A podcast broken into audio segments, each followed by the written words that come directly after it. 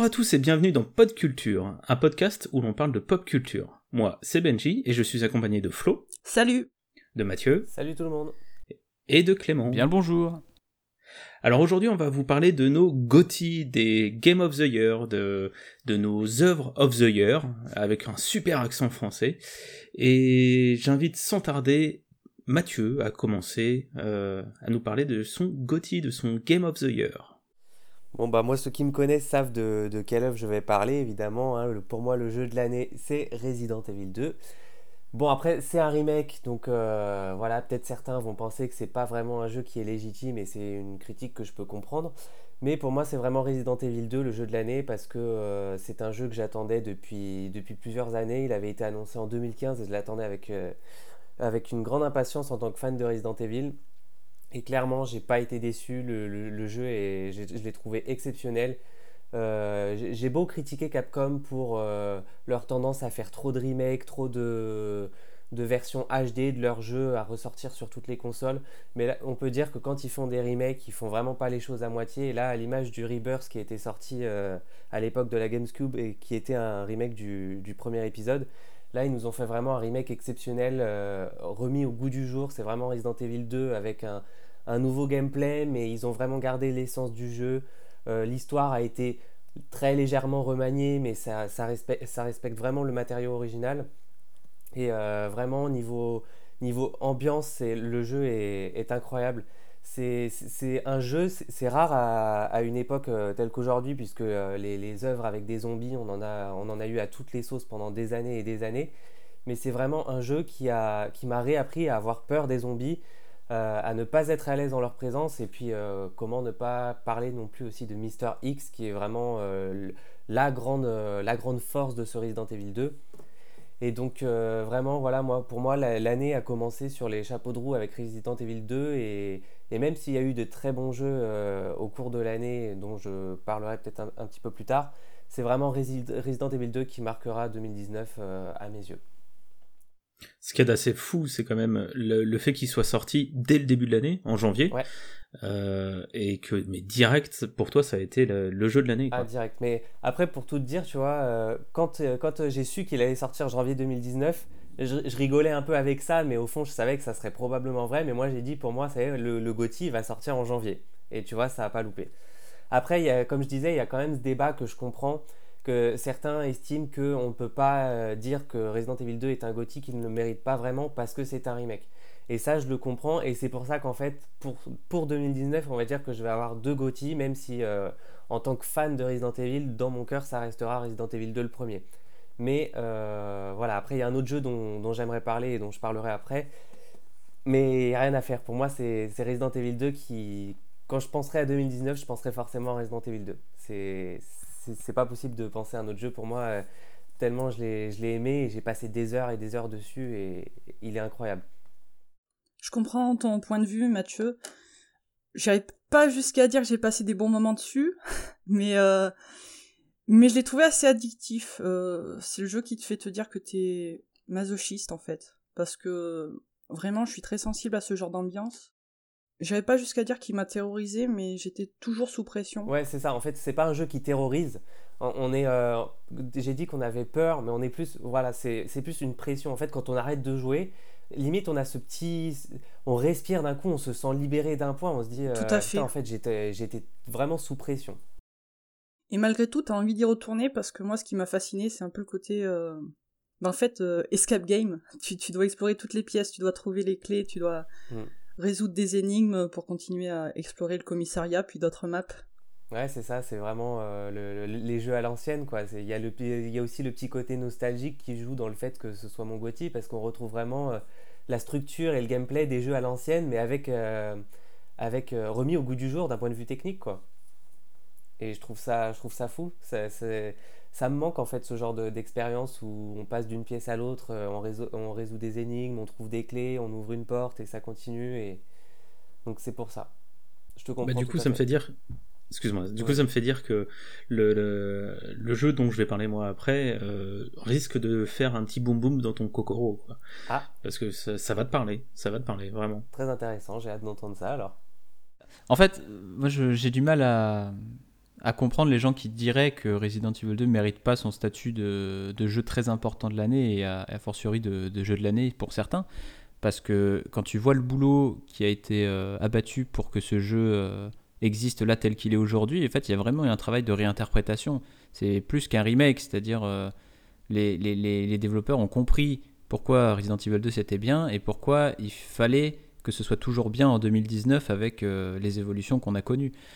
Euh, vraiment, j'y ai pas joué euh, malheureusement, mais j'ai vu un peu du, gameplay et j'étais à côté de gens qui y jouaient, tu vois, et j'ai ressenti ce que vous disiez sur, euh, sur la pression et sur le sentiment d'être pris à la gorge à chaque fois que tu n'es jamais vraiment serein. Et aussi sur le côté escape game, en fait, moi ce qui me plaît dans cette histoire, c'est que on est un peu dans une, contre-tendance au, monde ouvert. Le monde ouvert, l'open world qui est un peu trop omniprésent aujourd'hui et on commence déjà à sentir ses limites. Alors que, euh, en fait, Resident Evil 2, tel qu'il est conçu, c'est un, monde fermé, c'est un closed world.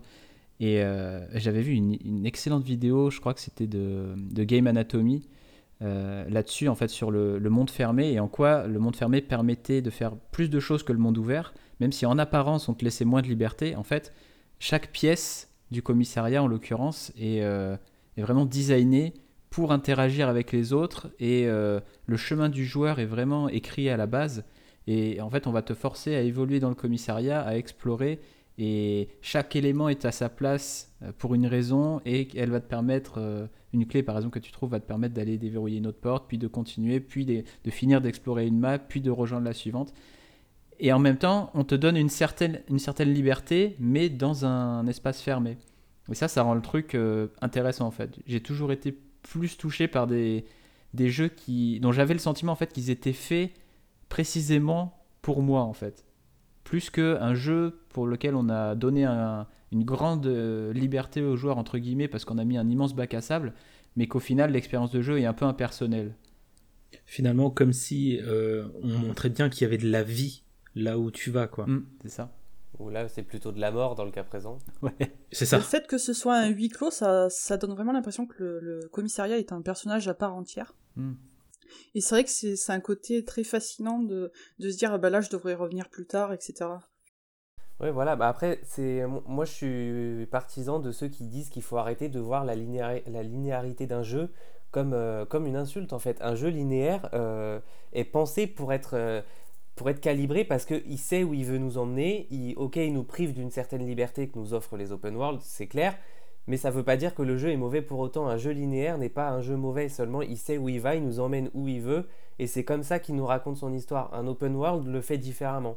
Et pour moi, euh, d'ailleurs, j'ai tendance à préférer les jeux linéaires qui nous racontent une histoire qu'un open world qui certes me laisse euh, aborder toute l'aventure euh, comme je le veux, mais qui à côté, euh, bah, l'histoire, franchement, elle empathie forcément parce que tu es, moins dans l'ambiance euh, de, de l'histoire en général. Mm, mm, mm. Et puis surtout, euh, moi je vais parler d'un jeu après qui est linéaire, qui a qu'une seule, qu'un seul scénario et qu'une seule ligne directrice, mais qui garantit une expérience unique pour chaque joueur, mais on y reviendra.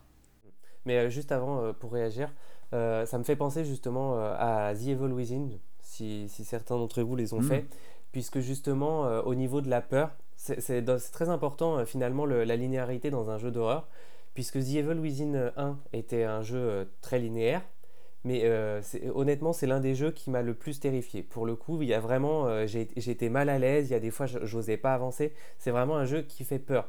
Alors que le 2 est plus ouvert, ils nous ont, c'est pas un open world, mais certaines zones sont beaucoup plus ouvertes et on peut aborder l'exploration et l'avancée dans l'aventure de manière un peu plus libre. Et euh, le problème, c'est que le jeu reste très bon en, lui-même, mais le problème, c'est que le côté peur disparaît totalement. The Evil Within 2 ne m'a pas fait peur, contrairement au premier.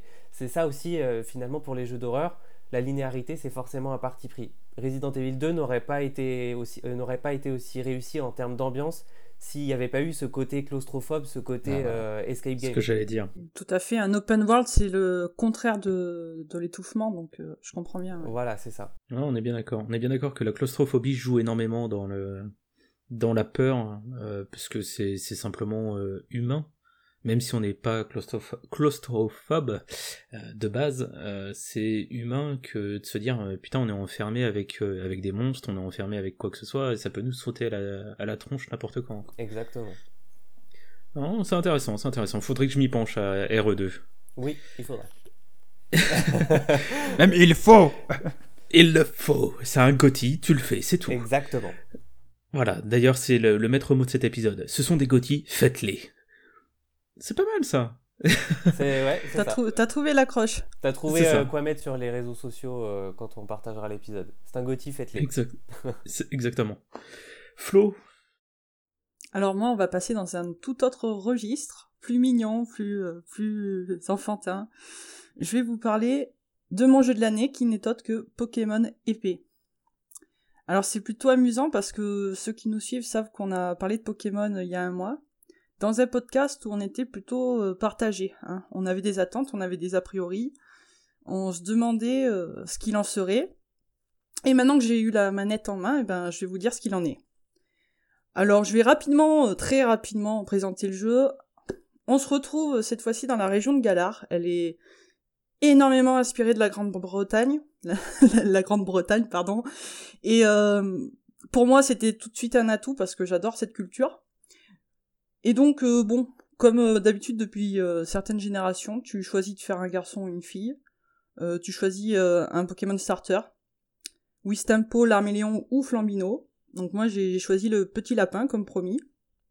Et ensuite, eh ben, tu dois devenir le meilleur dresseur, te battre sans répit, tout faire pour être vainqueur Et et, gagner gagner les défis. Donc il y a des arènes, il y a un Pokédex à compléter, il y a 400 Pokémon cette fois-ci. La seule mécanique de gameplay inédite, enfin je suis un peu injuste en disant la seule, mais en tout cas la, la plus grosse nouveauté c'est les formes Dynamax. En gros, ton Pokémon il devient monstrueusement grand et monstrueusement fort pendant trois tours, mais euh, si des conditions bien précises sont réunies, et j'ai trouvé que c'était euh, plutôt bien utilisé. Après, oui, c'est pas du tout abusé. Euh, ce dont j'avais peur, mais on, y reviendra, mais c'est j'avais peur justement qu'ils abusent énormément euh, dans le jeu et qu'on en ait à toutes les sauces. Et effectivement, c'est pas abusé, c'est mis avec parcimonie. je trouve qu'ils l'ont bien dosé. Ouais, carrément. Après, le jeu n'est quand même pas exemple de défaut. Euh, comme vous avez pu le constater, l'histoire est on ne peut plus traditionnelle. Le jeu a été décri- décrié là-dessus, mais effectivement la technique est inférieure de ce qu'on pourrait attendre de la part de la Nintendo Switch. Et enfin, je voudrais parler du mode online rapidement. Je l'ai trouvé très intéressant, il propose des activités euh, fun. Euh, par exemple, je me suis battu euh, contre Benji ici présent. Hein. Bon, il m'a mis Mhm. la raclée, mais si vous voyez sa tête. Et euh... mais le mode online, il reste quand même assez capricieux. Je, Pff, je sais pas si t'as essayé Benji, mais je trouve que c'est difficile de se connecter le week-end et euh, ça reste lent euh, toute la semaine de toute façon. Ouais, ouais, ouais, ça ramouille de ouf. Dès qu'on est euh, sur les terres sauvages et qu'on active euh, le, le online, donc en fait c'est là où tous les joueurs peuvent se retrouver. Euh, et donc on voit les joueurs interagir entre eux ou interagir avec le décor. Et effectivement, ça, ça ramouille. Mais bien comme il faut, quoi.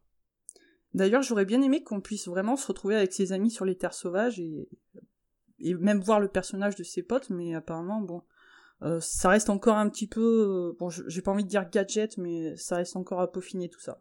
C'est ça, c'est- plus des... euh, on se retrouve plus par invitation euh, pour des combats, pour, euh, pour des, des raids, euh, que à proprement parler au sein même de la map, ouais. Alors néanmoins, je, vu que c'est mon Gotti, je suis pas là pour parler des défauts. Ouais, c'est ça, moi je, commence à me poser la question, mais alors qu'est-ce qu'elle met ça en Gauthier du coup? Je suis, là pour parler de ses points forts et vous vous en doutez, ils sont nettement plus nombreux et nettement plus euh, importants finalement que les défauts. Déjà, le jeu est un peu plus mature. Alors, l'écriture n'est pas folle, mais on est un peu moins guidé, un peu moins pris par la main que dans Pokémon Soleil et Lune. Et moi, ça répond totalement à mes attentes de joueuse parce que il y a la part belle pour l'exploration. Alors déjà, je trouve la région de Galar très attrayante, mais en plus, rajouter les terres sauvages, qui est un open world au milieu euh, du reste de la map qui est plus linéaire, je trouve ça très astucieux. J'ai l'impression que c'est un épisode hybride et euh, qui est porteur de belles promesses pour l'avenir de la saga, vraiment. Euh, je sais Clément que tes plus grosses craintes c'était au niveau de l'écriture. Hmm. Donc vraiment, je répète, elle est pas folle, mais elle est moins infantilisante. Et au niveau de la team Yell, hein, donc qui sont les, nouveaux, euh, la nouvelle team, la nouvelle, euh, les nouveaux antagonistes du jeu. Je trouve qu'ils ils sont pas gênants du tout, au contraire. En fait, ce sont les supporters de Rosemary. Et vraiment, on y voit totalement une métaphore ou une critique des fanboys toxiques de Twitter. Et je trouve que c'est vraiment un joli pied de nez de la part de- des scénaristes, euh, comme s'ils avaient anticipé euh, qu'il y aurait vraiment du harcèlement et tout ce qu'il faut euh, avant et pendant la sortie du jeu. Vraiment, euh, on a Rosemary, et limite, elle leur dit euh, arrêtez de me défendre et de persécuter les autres, quoi. C'est ça. C'est ça. Je l'ai- justement, le, ce moment-là, je l'ai vécu euh, bah, tout juste hier soir. Et euh, on est d'accord que Rosemary, euh, best euh, personnage. euh, C'est la best de- waifu. de- Ah, mais, mais totalement. Elle est, elle, est, elle est excellente. Elle est vraiment trop bien. Elle est vraiment trop cool. Mon autre coup de cœur, c'est au niveau de certaines mécaniques de gameplay qui ont été rajoutées. Et surtout de la direction artistique, vraiment. J'adore la région de Galar. Il y a vraiment des villes très différentes, très mignonnes à découvrir. Vraiment, on a un sentiment d'évasion quand on va dans le jeu. Euh, je crois que c'est pareil pour toi, Benji. On a passé à peu près 40 heures dessus. On l'a pas terminé parce que vraiment, euh, on savoure. Hein. Nous, on fait pas un speedrun du tout. On est en pleine exploration. Je trouve que ce sentiment d'évasion, il rend le jeu un petit peu addictif. J'ai eu des gros coups de cœur pour certains Pokémon de la BJ, Carrément. pour certaines musiques aussi. hein, je trouve les musiques très bien. Mm. Donc, autant vous dire que c'est bel et bien le jeu de l'année pour moi. Comme Mazette. quoi, hein, voyez. Parce qu'après. ça, ça te donne euh, envie, Bah, te titille bah, tu sais quoi, moi, moi, en fait j'ai beaucoup euh, suivi le jeu à sa sortie parce que tu vois moi, moi, en tant que gros sceptique et de très craintif de, de ce que ça pouvait donner, j'ai beaucoup regardé de choses. Et en fait, je suis assez d'accord avec euh, tout ce qui est dit du côté de la direction artistique et du côté de, de l'ambiance. Là, Ouais. euh, effectivement, j'ai l'impression que le jeu remplit son, son contrat. Euh, après, dans un autre, d'un autre côté, euh, moi j'ai peur que en fait, on aime ce jeu, on, au, au sens large, hein, on aime ce jeu parce que c'est Pokémon. Et si on enlève le, le monde de Pokémon et le vernis de Pokémon, eh ben, en dessous, t'es pas un bon jeu vidéo en fait. Et il faudra que j'y joue vraiment moi-même pour, euh, pour me faire une idée. Mais euh, moi, ce que j'ai vu beaucoup, c'est que la technique est à la ramasse, c'est-à-dire que pendant les combats, tu as encore du lag dès que tu as un Dynamax ou dès que tu as un truc qui sort un peu l'ordinaire, et ça, je, je trouve ça délirant. Euh, Alors, moi, je l'ai pas vécu. bah, lag, moi, je l'ai vécu sur tout, beaucoup, enfin pas toutes, mais beaucoup de vidéos que j'ai regardées. Et euh, je trouve ça assez, assez dingue quoi, qu'on en soit encore là aujourd'hui avec la Switch. Honnêtement, dans Galar, je trouve que ça va. Par contre, dans les terres sauvages, Ah, il y a vraiment des choses du- moches. Ouais, non, mais ça, ça lag à partir du moment où on est en ligne. Mais euh, franchement, j'ai pas. Non, mais même quand t'es pas en ligne, en fait, dans les terres sauvages, t'as des trucs qui pop, t'as Ouais. le brouillard Ouais, qui ouais, Ouais, je, pop. trouve ça, je trouve ça assez Et dingue quoi. ce qui m'a étonné, c'est, je sais pas si t'as fait attention sur les arbres à baies, tu vois une espèce de, de texture dégueulasse. C'est pas des pixels, mais je, je sais Ouais, pas ce que ça c'est en pas- fait. Ça ça m'a pas choqué. J'avoue que ça m'a pas choqué. Mais, ah mais moi euh, non voilà, plus, ça me gêne pas. Hein. comme, comme le dit Clément, est-ce que c'est pas, est-ce que c'est pas dû au fait que ce soit Pokémon? Mm. En soi, je, je partage et je partage pas ton Je- avis. moi, je me dis que, c'est possible. Parce que si tu veux, dans, dans un autre euh, côté, moi, je- ce que je vois visuellement, tu vois, évidemment, il y, a- il y aura sûrement une autre sensation une fois le manette en main. Mais euh, ça. je vois que les, les environnements sont jolis, mais les menus, par exemple, ils sont, euh, ils sont hyper vides en fait. Moi, j'ai en référence évidemment Persona 5 euh, qui a fait euh, Ah bah oui, de l'interface utilisateur euh, un truc phénoménal. Quoi. Juste aller dans le menu, c'est une expérience à part entière. Dans, dans Pokémon épée bouclier, c'est des rectangles blancs. Quoi. Moi, j'ai trouvé ça hyper choquant. Et Ouais. dans, dans le même délire, moi j'attendais un peu d'histoire, un peu de développement des personnages. Effectivement, par exemple, le personnage de, de Rosemary a l'air a l'air sympa, mais les retours que j'ai eu moi principalement, et je parle aussi de mes amis proches qui l'ont fait, euh, c'est bon, sinon le jeu euh, il raconte rien quoi. Le jeu c'est euh, tu vas devenir maître Pokémon, tu fais les arènes, et puis tu, tu de- deviens maître. Il y a un peu de scénario à la toute fin du jeu, mais c'est tout. Et moi ça m'a beaucoup rappelé l'expérience que j'ai eue sur XY où tout le scénario était condensé entre le 7ème et le 8ème badge, et où ça m'avait vraiment déçu. Donc il faudra que je le fasse moi-même pour savoir. Parce que, enfin, si tu veux, Ouais. les retours du jeu me font, enfin, me font presque prendre conscience que le jeu va pas répondre à mes attentes, mais les gens aiment quand même. Mais j'ai l'impression qu'ils aiment parce que c'est Pokémon et parce que le monde de Pokémon est super. Même moi, je suis toujours fan du monde de Pokémon. Et je me demande si ça permet pas aux gens de passer outre les défauts du jeu. Honnêtement, non, parce que moi j'ai détesté Pokémon euh, Soleil. Un Mm. Ouais, ou c'est ça, pas, ouais. euh, Au bout C'est d'un ce que je moment, voulais- tu, tu peux pas te forcer à aimer un jeu en fait. C'est là où je voulais en venir, ouais. C'est, malgré tout, c'est du Pokémon et pour autant, j'ai pas été jusqu'au bout du jeu. Là, comme tout comme Flo, euh, enfin, j'en reparlerai tout à l'heure, mais tout comme Flo, j'ai, passé la quarantaine d'heures sur le, le jeu, je l'ai pas encore terminé. Et pour autant, je prends du plaisir sur ce que, sur ce que je découvre. Mhm. Ce qui n'était pas le cas sur Soleil et Lune. Ouais, d'accord. Bah, il faudra que je le fasse. On pourra, on pourra savoir que qu'une fois que, que j'aurai joué. Exactement. Bon, du coup, euh, Clément, toi, tu, tu je, je sens que t'as, as envie de parler, je Ah, sens que ça- t'as très envie de ça, nous partager. Ça bouillonne, ça bouillonne. euh, C'est ça. Parce que Euh, allez, euh, partage-nous ton gothique. moi, contrairement à, à Mathieu, tu vois, que- qui avait son Gotti dès janvier 2019, euh, moi, il a fallu attendre le, la fin de l'année pour avoir, euh, pour avoir vraiment le jeu qui a tout cassé dans ma tête. Jusqu'à aller octobre, c'était un, un jeu, le deuxième dont je vous parlerai tout à l'heure. Mais en octobre 2019 est sorti un jeu qui s'appelle Disco Elysium, qui est sorti euh, un peu de nulle part. Parce qu'autant, euh, là pour l'instant, on parle beaucoup de jeux euh, très attendus en 2019, on savait qu'ils allaient arriver. Autant là, Disco Elysium, il est arrivé d'un peu de nulle part. Il est sorti, c'est le premier jeu d'un studio estonien qui s'appelle Zaum. Et en fait, c'est même pas un studio de jeux vidéo à la base, c'est un, un collectif artistique spécialisé dans l'édition. En fait. Et là, ils ont décidé de faire un jeu. Il, y a un auteur qui est, dans, leur, euh, dans, dans leur crew, euh, qui est romancier à la base, et donc qui a, décidé d'écrire un jeu vidéo. Ça donne Disco Elysium. Alors, qu'est-ce que c'est? Ah, C'est compliqué à décrire. C'est surtout une enquête, en premier lieu. Disons que tu te réveilles euh, dans un motel un peu miteux, euh, t'es en slip, et tu sors d'une gueule de bois monumentale, tu ne sais pas ce qui se passe, tu ne sais pas qui tu es.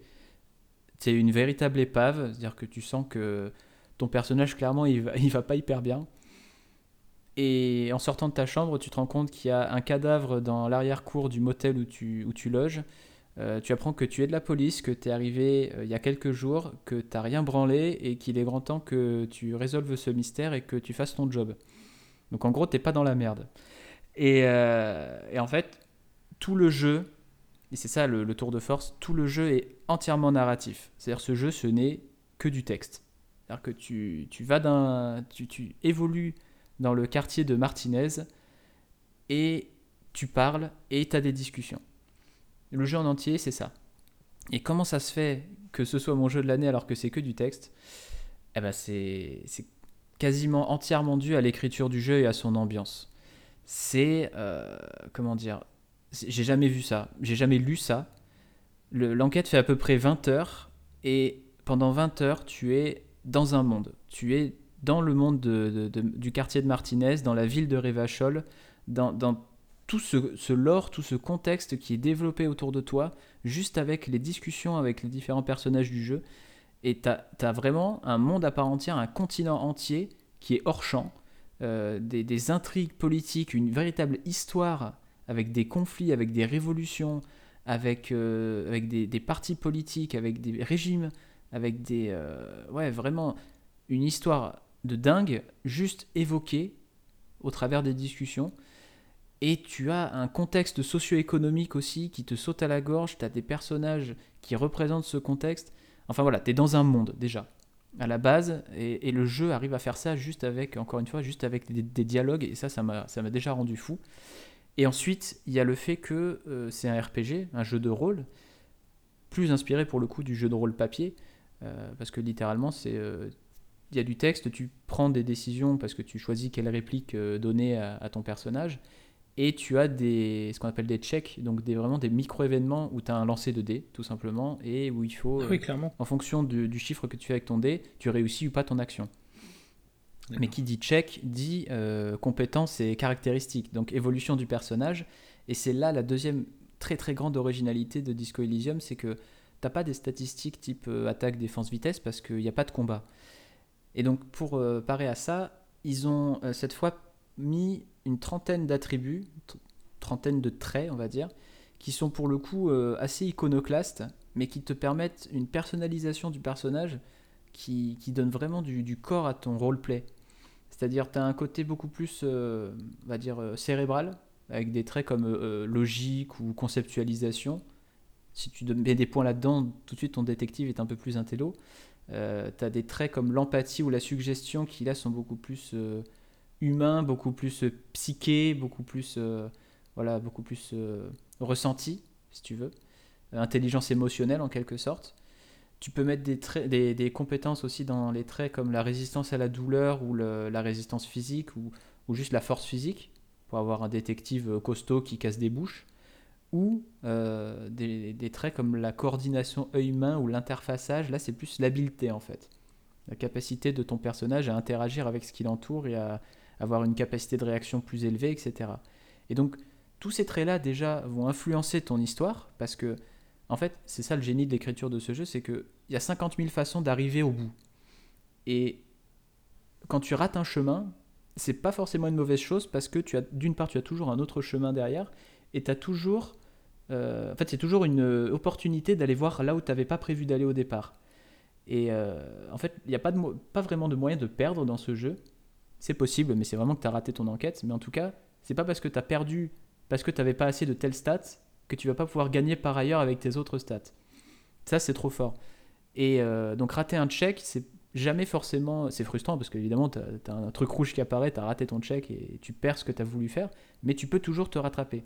Mais ça, c'est pas le, seul point. Ce qui est hyper intéressant aussi, c'est que chacun de ces traits est en fait une espèce de voix dans la tête du personnage. Et en fait, plus on va améliorer nos traits, plus le personnage va commencer à avoir des conversations internes avec ses différents traits. Par exemple, moi j'avais un perso qui avait beaucoup de logique. Et à chaque fois que tu avais un, personnage avec lequel tu discutais qui faisait un truc qui était pas, pas hyper logique, plus émotionnel et tout, j'avais la logique qui intervenait et qui faisait Oh, euh, ça c'est de la merde, franchement, moi j'aurais jamais fait ça et tout. Et t'as des petites phrases comme ça, mais qui sont absolument brillantes. Et là où j'ai pris le vertige, c'est que, en fait, je me suis rendu compte que, en fonction vraiment de ce que tu mets de, comme point dans les caractéristiques, ben, c'est différentes voix qui interviennent. Et du coup, chaque joueur a ah vraiment son expérience en fait chaque joueur a vraiment son expérience et euh, sa façon d'arriver à surmonter telle ou telle énigme ou tel ou tel moment du jeu. Et je crois que c'est ça, moi, qui a achevé de, de me prendre, c'est que c'est une aventure linéaire, mais où tout le monde a son expérience. Et j'ai parlé avec d'autres gens qui l'ont fait. Et même si on avait fait un, détective assez, euh, assez proche, moi j'étais très euh, intelligence et intelligence émotionnelle en sorte, avec un peu d'habileté. Et euh, lui avait fait, par exemple, le pote avec qui j'ai parlé, il avait fait full, euh, full empathie, par exemple. Eh ben, on a fait un peu la même chose, mais vraiment pas pareil. Et surtout, on n'a pas résolu les quêtes de la même façon. Et euh, voilà, c'est, c'est une vraie expérience de roleplay. Et moi, j'avais besoin de ça à un moment donné, qu'on m'embarque dans un monde, qu'on m'embarque dans une histoire. Et encore une fois, c'est fait juste en lisant. Et ça, c'est un bien et un mal parce que ceux qui n'aiment pas forcément lire euh, vont pas rentrer dedans, ça c'est sûr. C'est pas forcément une expérience pour tout le monde. Et euh, même ceux qui aiment lire, là, le jeu pour l'instant n'est pas traduit, donc il est vraiment complètement en anglais. Ah et c'est un, comment dire, c'est un anglais très relevé. Donc vraiment ceux qui veulent euh, se lancer là-dedans, mais qui sont pas trop à l'aise avec l'anglais, mieux vaut attendre. Mieux vaut attendre que le que le jeu soit traduit. Et puis comme ça, au moins, vous aurez l'opportunité de rentrer pleinement dans l'aventure. Ce serait dommage de passer à côté de cette claque monumentale juste euh, à cause de la barrière de la langue. C'est clair. Il est Comme beaucoup de jeux. Hein. consoles? Il est sorti sur PC, il va sortir sur euh, console euh, d'ici la fin de l'année, je pense. d'ici la fin de l'année prochaine, donc en 2020. Quoi. Ils sont déjà en train de bosser dessus, en tout cas. sans doute avec la, sortie de la langue française, peut-être. Ouais. Ce qui est souvent le cas. C'est possible. Bah, pas forcément, hein, parce qu'il y a des. c'est, du coup, tu as dit que c'était fait par un petit studio, c'est ça? Ouais, ouais, mais ils ont prévu hein, de, ah, de faire les traductions. Il y a des jeux qui, qui sont des fois qui sont malheureusement pas traduits quand c'est vraiment des petits studios, ils sont que en anglais. Non, mais là le, le, jeu a rencontré un certain succès quand même, euh, un certain succès critique et populaire qui, qui va justifier le, la traduction. Puis en plus c'est drôle parce que le, le, jeu utilise énormément le français en VO et ça c'est drôle parce que c'est, bah, en fait le jeu est très inspiré de des événements un peu français, un peu euh, de l'histoire euh, d'Europe, et donc un peu aussi de, de, ce qui se passe. Mais les gens parlent carrément des fois français dans le jeu de nature, quoi. C'est très intéressant. franchement, euh, il m'a bien chauffé le jeu. Non, non, mais c'est faut vraiment. Le, truc dure une vingtaine d'heures, tu vois. L'enquête, elle dure ça. Mais alors, c'est un truc. vraiment, t'es dedans, quoi. Enfin, t'oublies tout le reste autour de toi. C'est phénoménal. C'est pour ça que c'est pour ça que moi je considère ça comme mon jeu de l'année parce que c'est Enfin, aucun jeu ne m'a vraiment aspiré comme ça depuis bien longtemps. C'est dire. C'est dire, parce que bon, tu es quand même un très grand joueur. Ah, je joue, je joue beaucoup, ouais. Et, euh, et, pourtant, des, des choses euh, fabuleuses, on en a découvert. Puis autant que ce soit ensemble ouais, ou en, ouais, parlant. Puis cette, cette, année, par exemple, j'ai vécu une autre expérience immersive qui est celle d'Ancestors, où euh, là vraiment tu joues euh, les premiers hommes, les premiers hominidés, et où tu dois euh, apprendre à, à, te servir de, de tout ce qu'a appris l'homme au cours des, des, des millénaires et, et, à survivre en fait. C'est hyper immersif aussi comme expérience, mais dans un tout autre domaine. Quoi. Là, Disco et pour Elysium, ça d'ailleurs, on vous renvoie sur le prend, premier quoi. épisode de Pod Culture. En plus. enfin voilà, tu vois l'idée quoi. Ouais, je vois. Ouais, non, c'est plutôt, plutôt. Enfin, ça donne envie. C'est une aventure textuelle. Franchement, euh, bah, merci pour la recommandation parce ah, que bah, vraiment, je vous en prie. top comme expérience. Il faut foncer là. C'est. Et du coup, ça va être à Benji qui n'a pas encore parlé de nous révéler son Gotti. Et oui, et oui, parce que s'il y a bien un jeu euh, que je ne pensais pas être premier des jeux 2019 pour moi, eh ben c'est bien Luigi's Mansion 3, sorti aussi très récemment sur Switch, euh, pour être précis le 31 octobre, parce que les Nintendo fait bien les choses. Et déjà dans un premier temps, il faut savoir que j'aime beaucoup la licence. Voilà, c'est, ça, c'est clair, c'est acté. Mais euh, j'ai joué beaucoup au premier sur GameCube à l'époque. J'ai pas beaucoup joué, enfin j'ai même pas du tout joué au deuxième euh, parce que j'ai pas du tout compris le fait qu'il sorte sur 3DS. Alors que bah, c'est un c'est un jeu quand même qui a commencé sur euh, enfin une licence qui a commencé sur console de salon. Bon pour moi il devait rester dessus. Bon bref ça c'est c'est une petite parenthèse. Mais euh, voilà, je, jamais j'aurais parié sur le Luigi's Mansion 3 au vu de tout ce qu'il y avait eu d'annoncé pour 2019. Euh, mais bon, il faut aussi dire que j'ai pas joué au, à certains jeux qui me donnaient envie en 2019. Euh, je ne citerai pas Death Stranding. Euh, what Bon, bref. euh, bon, pour résumer, pour résumer rapidement l'histoire, Luigi et ses amis, Mario, Peach et, une bande de Todd ont été invités pour passer un, un séjour à l'hôtel du repos éternel. Déjà, c'est pas suspect comme nom, hein et euh, évidemment, une fois arrivés, ils vont être accueillis par la patronne euh, de l'hôtel, un peu trop, euh, comment dire, ectoplasmique, je dirais. Mais bon, ça, euh, aussi naïf soit-il, euh, ils prennent place dans leur chambre, hein, ils se disent, oh bon, bah c'est cool, l'hôtel a l'air sympa, on va passer un bon séjour, et donc ils finissent par se souhaiter une night night pour reprendre euh, ce que dit Mario à Luigi, ce que j'ai trouvé excellent night et super night. mignon. Night Night? J'ai vraiment trouvé ça super mignon, quoi. Bref. Euh, et donc, forcément, tout va se passer de travers, et Luigi est réveillé en pleine nuit par les cris de Peach. Toujours On comprend... C'est ça, toujours. toujours la demoiselle en détresse. Euh, enfin, bon, bref. On comprend très rapidement que la, la patronne n'avait rien de bien accueillant, et qu'elle était de mèche avec le roi Bou, pour capturer la bande d'amis. Et donc après une course-poursuite à travers l'étage euh, dans lequel ils, se ils, dormaient tous, Luigi tombe par le plus grand des hasards euh, sur l'Ectoblast Glue, donc l'aspirateur euh, très qui, qui, qui, sert tout, toute la licence, et s'en va aspirer du fantôme par paquet de 10. Ah, le, la fameuse voilà, invention du professeur Catastrophe. Le, catastrophe, oui, tout à fait. Donc oui, l'histoire est vraiment bateau. Hein. Euh, on va pas, en même temps, on cherche pas une histoire euh, grandiloquente pour euh, du Luigi's Mansion, mais putain que le jeu est bon. Entre son gameplay qui rappelle énormément les survival horror de l'époque, coucou Resident Evil, euh, que ce soit grâce au plan fixe ou les ouvertures de portes par exemple, parce qu'on a quand même des des petites cinématiques où on voit Luigi ouvrir la porte, mais comme ce qu'on aurait pu avoir dans les premiers RE quoi et j'ai trouvé ça excellent.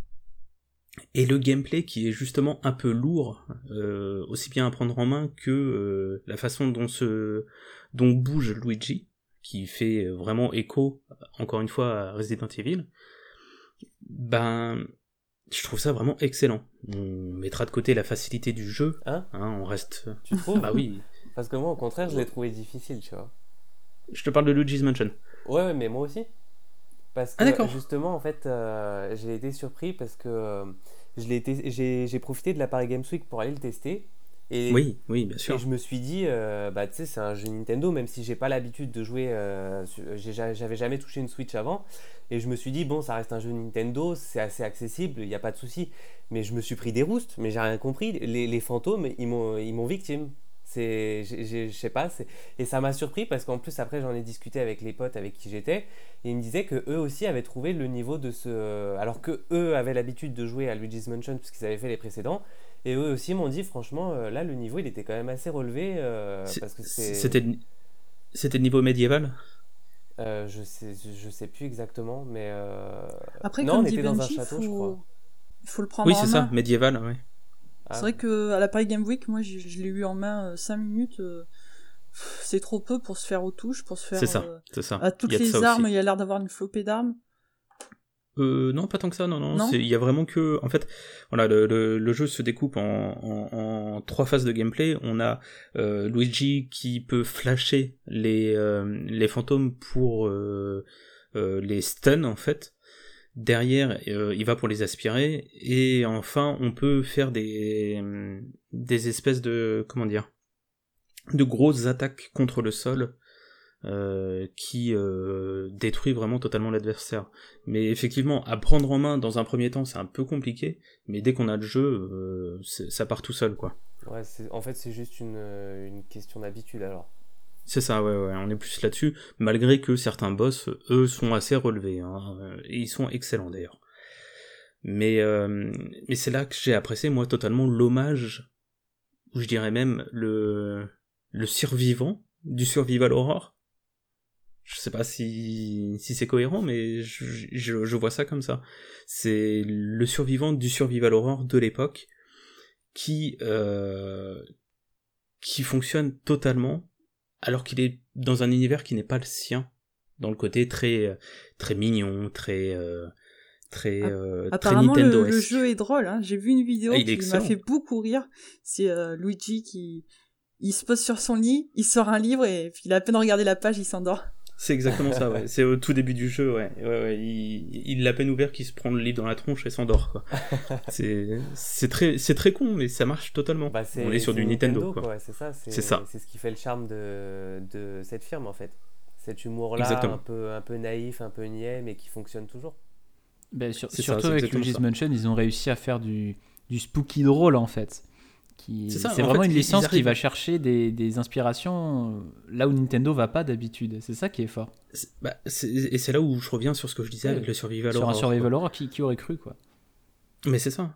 Euh, bah, D'ailleurs, ça me fait dire que lors de certaines de mes sessions de jeu, je me suis euh, surpris à plusieurs reprises de trouver certains moments assez creepy. Genre par exemple, on va dans une pièce, il y a un objet qui est à tel endroit, on sort, on revient, l'objet a, changé d'endroit, mais rien que ça, ça donne des petits frissons. Oh mon dieu, c'est Paranormal Activity C'est exactement ça Ou encore des fantômes qui apparaissent d'un coup et nous surprend façon euh, euh, screamer, quoi. Mais, mais ça marche de ouf. Benji, si, si t'as eu peur devant Luigi, je te déconseille Resident Evil 2.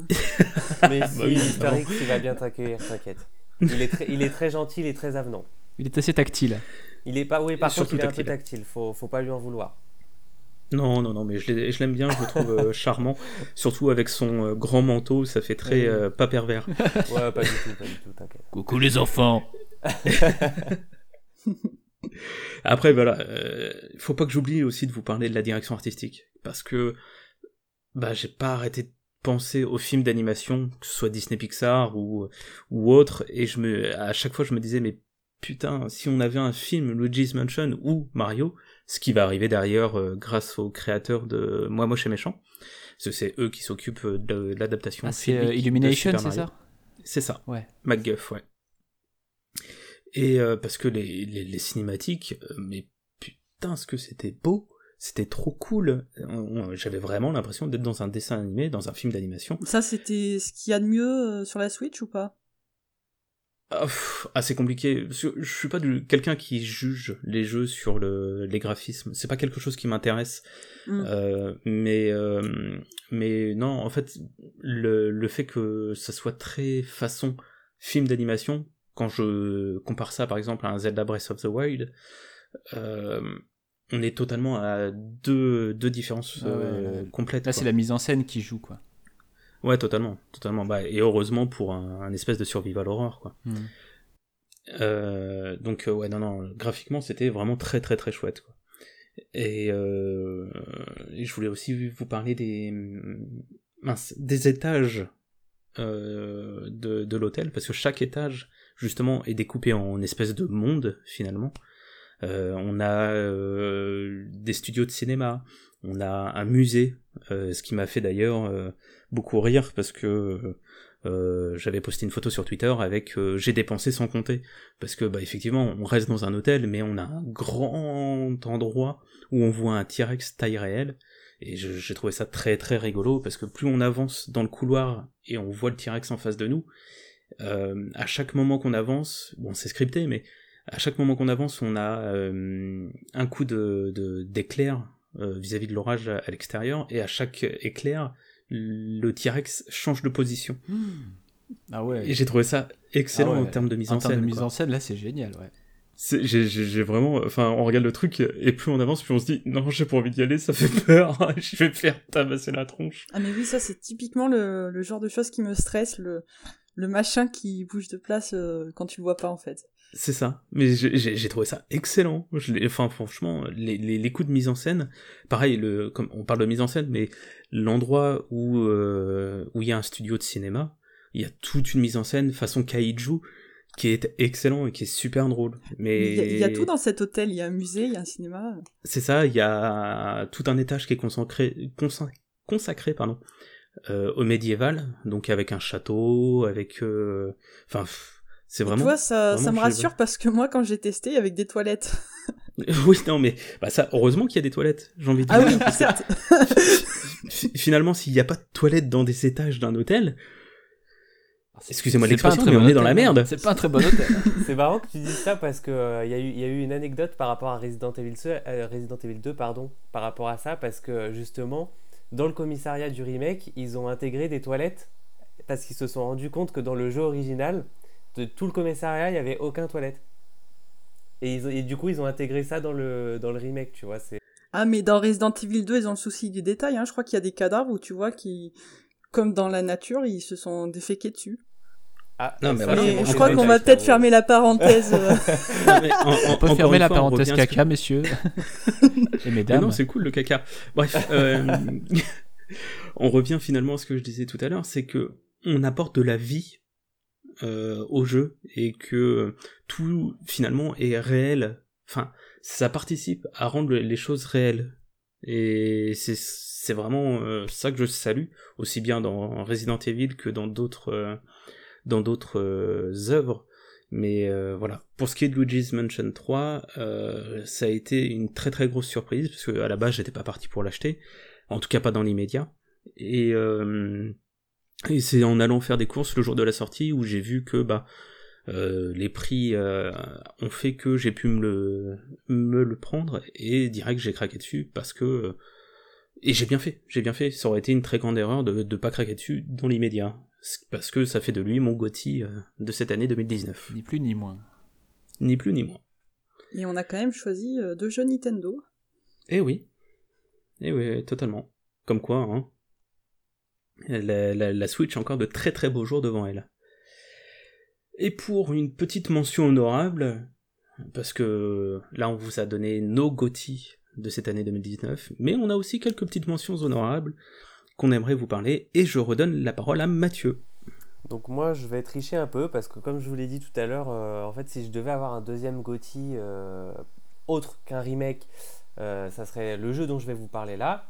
Et Benji a dit qu'il ne vous en parlerait pas, donc moi je vais le faire pour lui, je vais vous parler de Death Stranding, tout simplement parce que euh, je suis en train de le découvrir en ce moment, donc je ne l'ai pas encore terminé, mais je suis à, peu près à, en 45 heures, 50 heures de jeu pour l'instant. Et vraiment, euh, ce jeu, bah, c'est une claque en fait, tout simplement. C'est un jeu que je suis depuis euh, qu'il a été révélé à l'E3 2016, si je ne me trompe pas, avec un premier trailer. J'avais adoré le, côté énigmatique, hmm. euh, ah il était l'univers. Très très. C'est ça, c'était vraiment personne n'a rien compris, mais le truc ça te, ça te hype à un level mais inimaginable. Et j'ai suivi. Bon après moi j'ai trouvé la promotion du jeu qu'elle avait. je trouvais que la promotion du jeu avait un peu trop duré sur le temps. À force, ma hype était un peu redescendue. Surtout que sur la fin, euh, Kojima qui disait des trucs euh, du style euh, même moi je comprends pas mon jeu, machin, ça m'a donné un peu l'impression qu'en gros il, essayait de faire un jeu, un ovni, mais pour faire un ovni sans véritable but. Donc ça m'avait un peu refroidi, mais je me suis dit j'ai quand même envie de le découvrir, j'ai quand même envie de lui laisser sa chance. Et franchement, j'aurais jamais cru être hypé autant et prendre autant de plaisir à un jeu typiquement qui est un jeu FedEx. Parce que c'est, il faut le dire, c'est un jeu FedEx euh, qui, va diviser beaucoup de monde et qui divise beaucoup de monde, c'est, une certitude. Mais euh, parce que moi, dans, dans, dans, mes styles de jeu, j'ai de plus en plus de mal avec les open world, parce que comme disait Clément tout à l'heure, euh, on sent un peu qu'ils, arrivent à leur limite on a l'impression de, bouffer la même chose à chaque fois. C'est les, quêtes, elles n'arrivent plus à se renouveler. C'est du FedEx, c'est va là-bas, euh, reviens, et puis ensuite retourne là-bas et va me chercher ça. Et ça, c'est des, mécaniques de jeu avec lesquelles j'ai de plus en plus de mal. Récemment, euh, cette année, j'ai découvert Assassin's Creed Origins, donc euh, un peu après tout le monde. au bout de 10 heures, j'ai failli abandonner le jeu à cause de ça, même si finalement je suis allé jusqu'au bout, mais j'ai failli abandonner le jeu avec ça. Et j'avais peur que Death Stranding me saoule un level max à cause de ça. Et le fait est que pas du tout. En fait, ça fait euh, à presque 50 heures de jeu, en fait, pour l'instant, il n'y a aucun moment je n'ai ressenti de lassitude, d'ennui, alors que typiquement, c'est du tu vas dans un point relais, tu prends tes colis, tu vas les livrer à un autre, et puis tu après dans, deux points relais, tu repars vers un autre point relais pour et tu fais ça pendant 50 heures, tu livres euh, des, des colis. Mais je sais pas, c'est l'univers du jeu, l'ambiance qui s'en dégage, l'open world, il est vide qu'il en peut plus c'est des plaines et des plaines d'environnement, de, de, vide en fait. Mais je sais pas, le, jeu a un charme euh, indescriptible. Le, et surtout ce qui, me, ce qui me séduit vraiment beaucoup, c'est la manière dont il nous fait passer en fait euh, le, FedEx pour, euh, pour quelque chose de comment, comment dire ça? En fait, on a l'impression de rendre service aux gens. C'est un jeu qui, est, qui est solo, mais qui fondamentalement a une dimension multi. Et quand on, euh, quand on trouve des colis qui sont abandonnés par terre et qu'on voit tel joueur a perdu ce paquet, machin, on, pourrait se dire euh, j'en ai rien à foutre, je passe, moi je fais mes livraisons et lui il se démerde. Et en fait, non, à chaque fois on a ce truc qui, nous dit franchement ça coûte rien, hop, je prends son paquet, je vais le ramener là où il était censé le ramener, je vais gagner des likes, il va gagner des likes, tout le monde va être content. On a rendu service et en fait on se sent bien dans, le fait de rendre service aux autres. Et c'est vraiment le, le, jeu, je trouve, qui, qu'il excelle dans, l'art de faire passer le FedEx pour quelque chose de. de comment dire de. Ah, j'ai pas le mot. En fait, ça, ça, ça, sert le propos du jeu. Exactement. C'est vraiment. Euh, parce que le, propos du jeu, pour ceux qui connaissent éventuellement pas trop le propos du jeu, en fait, c'est simplement. Euh, on incarne euh, Sam Porter Bridges, donc qui travaille pour une société de livraison dans un monde qui a été dévasté par le Death Stranding un événement. Euh, bon, moi j'avoue que j'ai pas encore fini le jeu, donc j'ai pas encore tous les aboutissements de cet événement, mais c'est un peu, pour l'instant de ce que j'ai compris, c'est un peu un espèce de Big Bang en gros qui a ravagé la planète et qui fait que maintenant, bah, c'est pour ça que les, les, extérieurs sont vides en fait, puisque tous les gens se sont renfermés dans, à l'intérieur, puisque l'extérieur, euh, clairement, c'est la mort. La pluie, la pluie est mortelle, il y a des échoués, les échoués peuvent, bah, peuvent nous tuer. Euh, sachant que si on, est, si on se fait attraper par des échoués, ça provoque une néantisation qui en fait une explosion qui ruine tout à des kilomètres. Enfin bref, en gros, euh, vaut mieux pas être dehors quoi. Et euh, en fait, le but justement dans ce monde qui a été dévasté, c'est de rebâtir l'Amérique. Et pour ça, il faut passer par des livraisons. Et nous, en fait, notre rôle, c'est de, c'est de reconnecter toutes les habitations qui sont, qui sont isolées, en fait, sur tout le territoire des États-Unis. Il faut toutes les reconnecter, un peu en mode euh, internet en fait. Voilà, on crée une connexion entre les, entre les différentes habitations pour que la société puisse renaître en fait tout simplement. Et c'est en ça que, que, les livraisons sont importantes parce que c'est avec les livraisons qu'on arrive à convaincre les autres de rejoindre ce qu'ils appellent les UCA. Donc les... Euh, alors j'ai tellement entendu le cycle. Euh, les villes unies d'Amérique ou quelque chose comme ça en gros. Euh, et, c'est pour ça qu'on se prend au jeu en fait. On se dit, bah voilà, ça, rend service, on, rebâtit une nation. Et euh, vraiment, c'est un jeu que, je conseille pour ceux qui. Bon, peut-être qu'il va pas plaire, mais je pense que je le conseillerais quand même pour tout le monde parce que c'est une expérience unique. Clairement, Kojima, pour moi, il a fait un, pied de nez monumental à, la tendance de l'open world où on a tous les joueurs qui, qui critiquent euh, le côté FedEx euh, des, des, open world, et lui, il a typiquement fait un jeu FedEx, mais euh, au, au, au, pied de la lettre. C'est du FedEx pur et dur, et pourtant ça fonctionne. Et Ouais, je en fait, Je trouve ton avis assez rassurant parce que j'entends beaucoup de bien de Death Stranding et malgré tout j'ai peur de m'ennuyer. Bah, après, c'est si une, toi ça reste qui- une possibilité. Si toi qui a priori est, est beaucoup moins fan d'open world que moi et justement de Kate FedEx, euh, tu trouves quand même du charme au jeu, ça, ça me donne de l'espoir. C'est- Franchement, c'est à essayer. Je, je pour- là, pour le coup, je pourrais pas te dire, euh, je pourrais pas te certifier euh, que, Oui, que c'est tu vas typiquement t'amuser. le genre de jeu que tu aimes ou aimes pas. C'est ça, c'est ça passe ou ça casse. Et euh, moi, je suis, je suis vraiment content pour moi que ça passe parce que du coup, j'avais un peu des doutes. Et franchement, et puis la narration, il faut dire aussi la narration.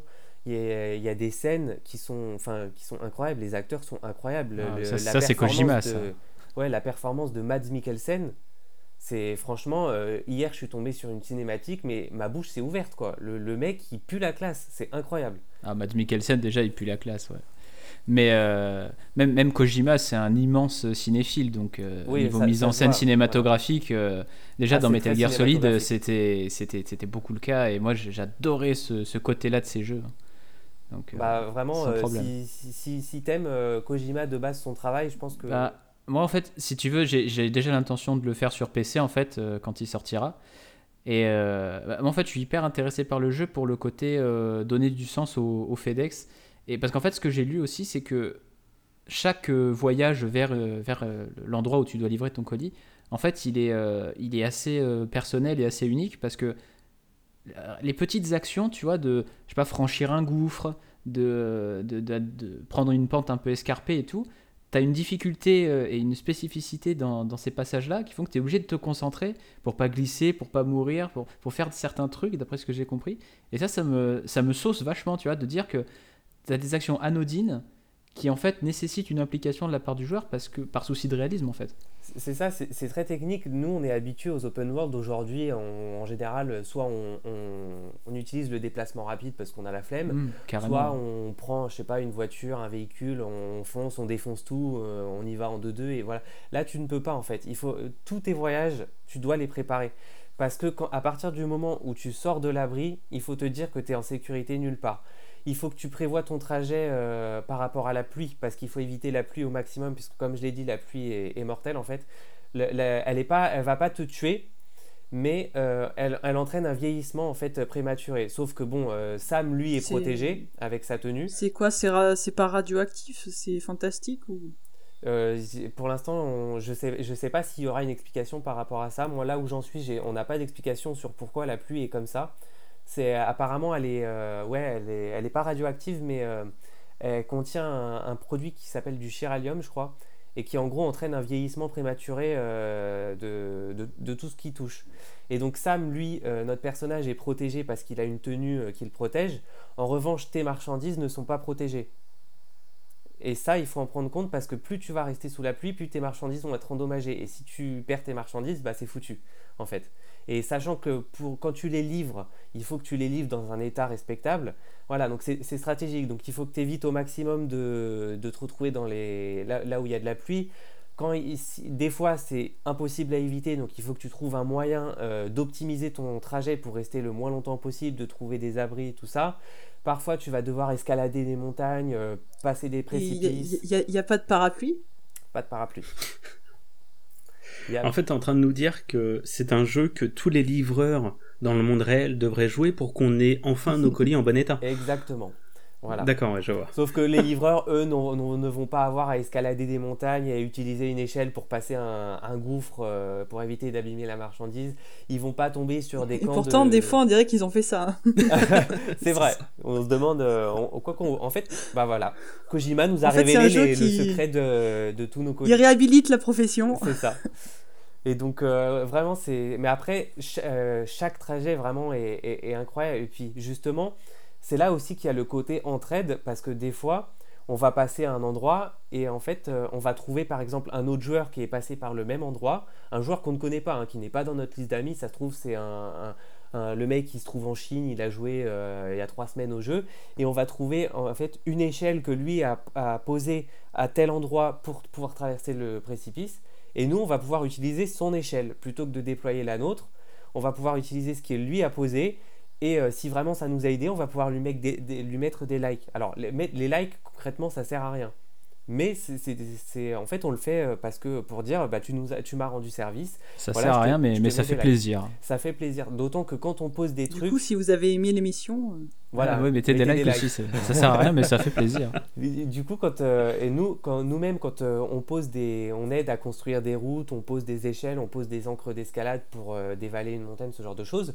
Quand les joueurs les utilisent et nous mettent des likes, on a une notification qui pop très discrète et qui dit tel joueur vous a mis des likes parce qu'il a utilisé votre. Et franchement, quand tu vois ça, bah, tu te dis c'est cool, ça, j'ai rendu service à quelqu'un, quoi. Et c'est ça en fait, il y a cette dimension d'entraide, de, de- stratégique parce qu'il faut, il faut vraiment penser à tout. Et puis il y a ce petit côté stress aussi euh, avec la rencontre avec les échoués, parce que quand on rencontre les échoués, clairement on n'est pas bien.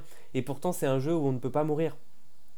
Quand euh, on se fait choper par les échoués, euh, du coup ça lance un combat de boss. Et le combat de boss, bon, soit on arrive à s'en sortir et bah, tout se passe bien et on reprend notre partie là où elle était, soit on se fait, on va dire, tuer par le combat de boss, mais en fait Sam euh, a une particularité, c'est que c'est un rapatrié et donc il ne peut pas mourir. Donc on va être, on va en fait, on va, on va être dans un espèce d'au-delà et on va revenir dans notre partie. Et sauf que ce qui est fort aussi, c'est que comme je le disais tout à l'heure, en fait, quand euh, il y a cette espèce de mort, ça crée une néantisation. Et euh, toute la zone où il y a eu le combat Hmm, avec le oui. boss, c'est devenu un gros cratère sur la map en fait. Donc la map Ah ouais, évolue aussi. ça a quand même des conséquences. Il y a des conséquences. Donc euh, Bah, c'est bon, je suis, je suis saucé, moi, j'achète. Ah, je suis grave chaussé. Vraiment, c'est c'est un jeu qui est. Même il euh, est chaussé, est- Benji, tu vois, à ce point-là. Oui. tu Et lui as mis les chaussures, quoi. Les chaussures sont importantes parce qu'elles s'usent aussi dans. Il faut ah, faire mais le attention. jeu il est très réaliste. Hein. Le- oui, le jeu est très réaliste et les chaussures Je, je vais pas relancer la parenthèse caca, mais j'ai entendu que. Ah, alors ça, je peux vous en parler aussi. Euh, quand on est dans son Allez, abri c'est parti. et, et qu'on prend des douches, qu'on fait pipi et qu'on fait caca, Qu'on fait caca fait, sous la douche, hein, attention. ça crée des armes. On crée des grenades à partir des, des, des défécations et de l'urine de Sam. Et c'est ces armes-là qui, qui, sont, euh, qui peuvent permettre de se défendre contre les échoués. C'est ce que dit toujours ma compagne, de toute façon, que je suis une arme biologique. Et ben voilà, Sam est une sacrée arme biologique, je peux te le dire, hein, parce que les grenades, les, et les échoués sont scatophobes, alors. Voilà, les échoués, ils apprécient pas trop qu'on leur balance du caca dessus, tu vois. C'est vraiment. Bon, euh, ju- Jusque-là, personne, normalement, mais eux, ça a l'air vraiment de pas trop leur plaire, quoi. À eux, euh, ça, bah, ça les tue, hein, clairement. euh. Littéralement, ça les tue. Ils sont, ils sont déjà censés être morts, mais là, ils sont morts de chez mort après. Tu, tu les vois Death. Stranding, le jeu du caca qui tue. Non, vraiment, c'est un jeu qui est, qui est unique et que même si, si on le, même si ça nous plaît pas, je pense qu'il faut le faire pour, pour découvrir l'expérience parce que c'est c'est une expérience. C'est clairement un jeu que jamais vu en fait. C'est un open world unique en son genre. On peut pas dire, on peut pas jouer à Death Stranding et dire tiens ça me rappelle ce jeu. C'est clairement le jeu où tu, tu, ça te rappellera jamais rien parce que c'est totalement inédit. Donc voilà. Super. Ok, bon, bah, comment rebondir là-dessus? Ça va être super compliqué, mais je te laisse, Flo, euh, la joie de rebondir là-dessus, parce que avec, après tant d'entrain, ça va être Alors, ça, bien ça chaud. va être compliqué, c'est vrai. Et en même temps, quand on est auteur du blog Brick Culture, euh, Oh, oh. Alors. Oh, oh, oh. je vais vous parler d'un jeu. Bon, ce serait un crime pour moi de pas en parler. C'est un jeu que la communauté attend depuis 14 ans. Et je sais que vous en avez marre que je vous parle de cette licence, mais bon, euh, si Non, vous n'êtes pas content, c'est pareil. Donc c'est euh, Kingdom Hearts 3, où on suit les aventures de Sora, Donald, Dingo, qui vont traverser plusieurs mondes Disney. Et ce qui est bien, c'est que les, mondes Disney, ils les choisissent pas pour faire plaisir. Ils ont vraiment euh, une utilité dans l'histoire ou dans les thématiques euh, dont les scénaristes ont besoin. Euh, sauf un qui faisait très fan service, je trouve, mais bon, j'y reviendrai. Et donc, on a très peu de monde classique cette fois-ci.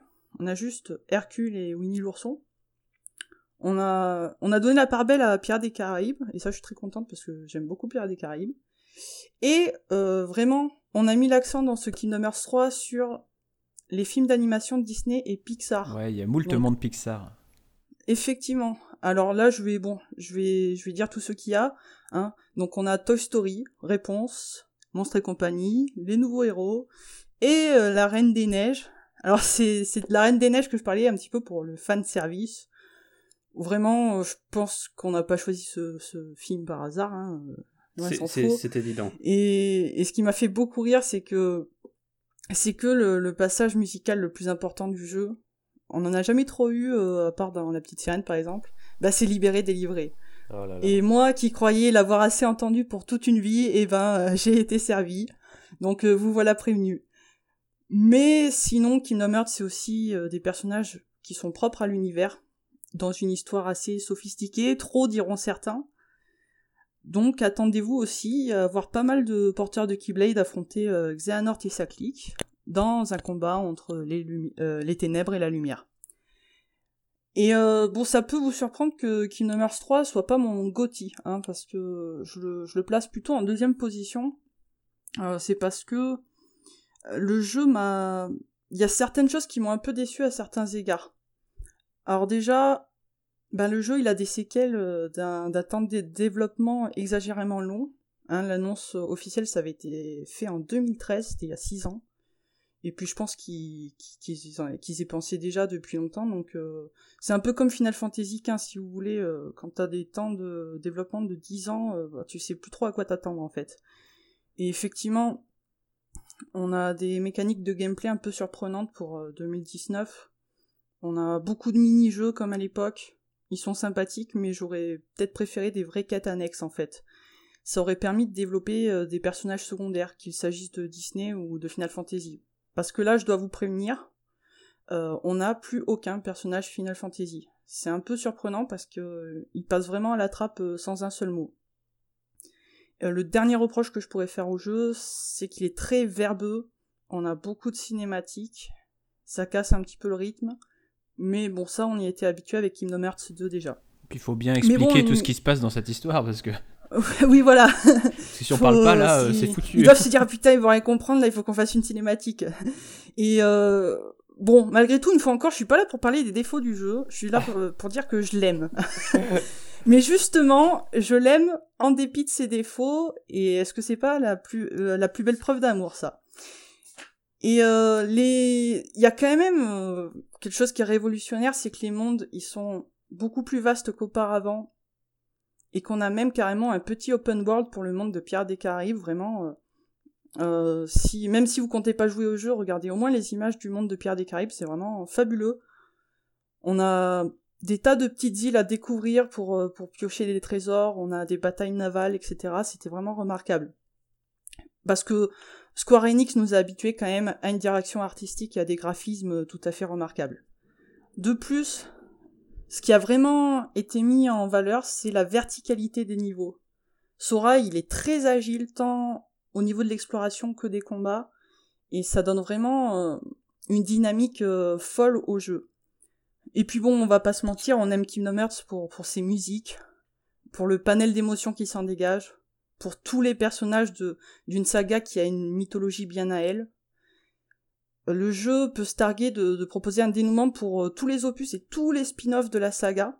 Alors ça donne un jeu très fouillé, qui va paraître encore plus compliqué à assimiler pour les novices, mais il vaut malgré tout le détour. il faut, faut bien Comme pour Pokémon en fait.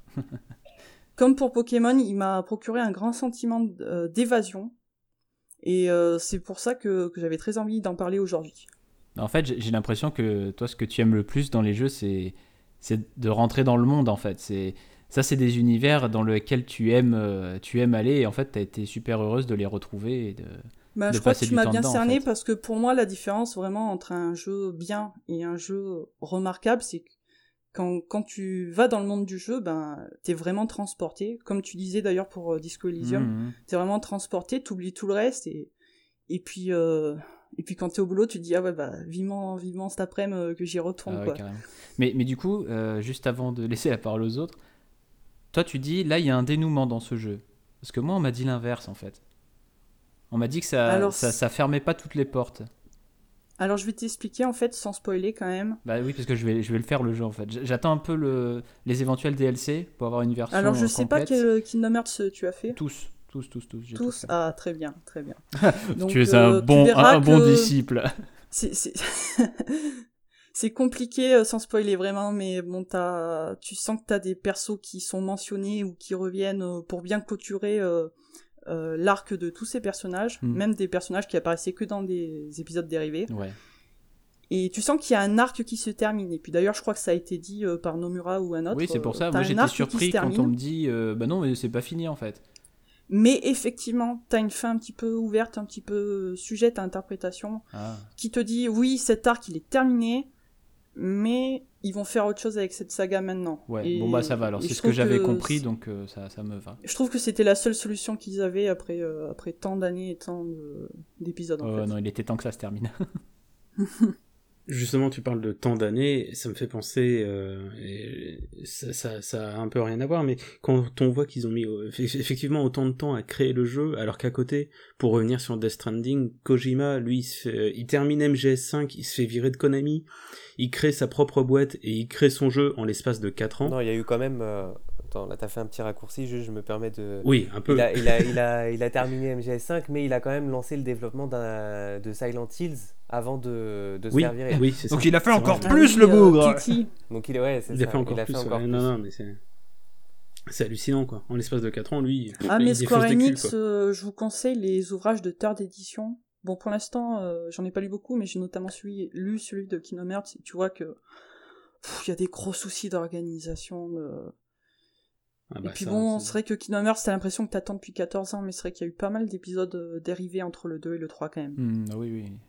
Donc voilà, j'espère que je vous ai convaincu de jouer à Kingdom Hearts 3 si vous aviez un petit peu des réticences. Mais moi, je vais te dire, je vais te dire très, sincère- euh, très sincèrement, j'attends simplement une compilation de la collection sur Switch. Voilà, c'est balancé. Je sais que ça arrivera jamais, mais Ah, bah, voilà. Déjà il est sur PS4, hein, c'est déjà bien. hein. Ouais, mais il y a les Oui, mais moi je sais pourquoi chier. il veut pas y jouer sur Ah PS4. ouais, à cause des trophées. voilà. Eh oui. Ah, je t'avoue que le 1, j'ai. j'ai essayé, hein, mais. Voilà, un peu la flemme.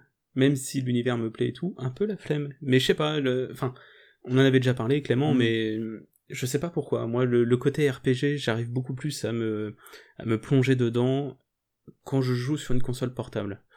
Pour qui, pourquoi, je sais pas. Euh, Peut-être parce que je me dis, je peux entraîner euh, mes personnages bah, quand je veux, où je veux. Et c'est pour ça que j'ai jamais réussi vraiment à me lancer dans KH ou dans d'autres jeux, notamment euh, les FF. Je sais pas, j'en sais rien. Il faut, il faut que Après, là, on est quand même face à un action RPG. Oui, bien sûr, C'est pas forcément ce que tu vas le plus faire, euh, level up ton personnage. hein. Ouais, le non, bien sûr. 3 est. Bon, c'est un peu. euh, Le côté euh, 2019, je pense. euh, Le 3 est un peu plus facile, je trouve, que, que les précédents.